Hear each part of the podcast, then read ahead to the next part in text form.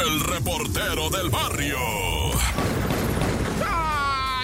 Montes, Alicantes, Pintos, bienvenidos al show de la mejor. Oye, tenemos que ir con cosas. Primeramente, ¿verdad? Yo no sé si sepan ustedes que los choferes del Estado de México traen ahí esa cuestión de ser ellos mismos sus autodefensas ante ah. las embestidas del crimen organizado, que les quiere cobrar plaza, que los quiere extorsionar, que los quiere secuestrar, que les quiere hacer yo no sé qué tantas cosas. Se unieron ellos, ¿verdad? Y dicen, somos autodefensas. ¿Por qué? porque el lunes pasado les dejaron una cabeza humana colgando de un barandal con un letrero, ¿verdad? Amenazando al transporte público. No vamos a decir rutas, no vamos a decir nada, nomás Estado de México y choferes, ¿verdad? No quisiera yo salpicar a nadie ni perturbar nada. Es una información general que está en todos los medios en la que los choferes, ¿verdad? Anuncian que ellos son los que se tienen que defender en contra de este crimen que dicen va, los está llevando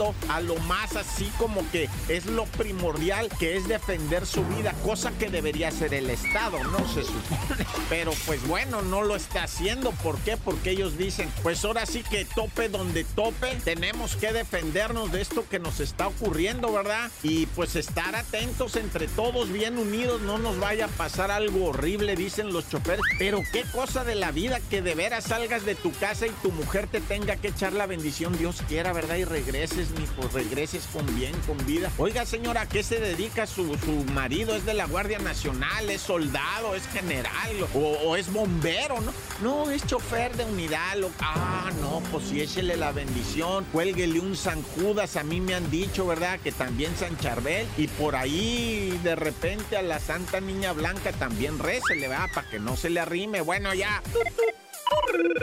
Y hablando de, no, vámonos hasta Chiapas ahora, donde no se sabe el número de muertos exactamente por qué. espérame, ahorita te digo. Eh, porque los mismos malandros los rejuntan. Y estoy hablando de Chiapas. Es puntualmente San Pedro, Buenavista, Villacorso y Villaflores, ¿verdad? Son los municipios estos alrededor de, de San Cristóbal, en donde los mismos zapatistas, el Ejército de Liberación esos zapatistas, ¿verdad? Quienes, pues, eh, les ha llovido bastante. Bueno, dicen ellos, ¿no? Ya nos están agarrando a nosotros también. Los delincuentes nos quieren venir a cobrar plaza. ¿no? Sí, sí, nos dicen, sí, ejército zapatista, sí. Pero este municipio no paga. Así es que entren, ¿le va? Hijo así de cañón está. Por vía de mientras te comento, ah, de la balaceriza en San Pedro, en Villacorso, Villaflores. Las casas, padre, quedaron balaseadas como zona de guerra. Así las casas, todas,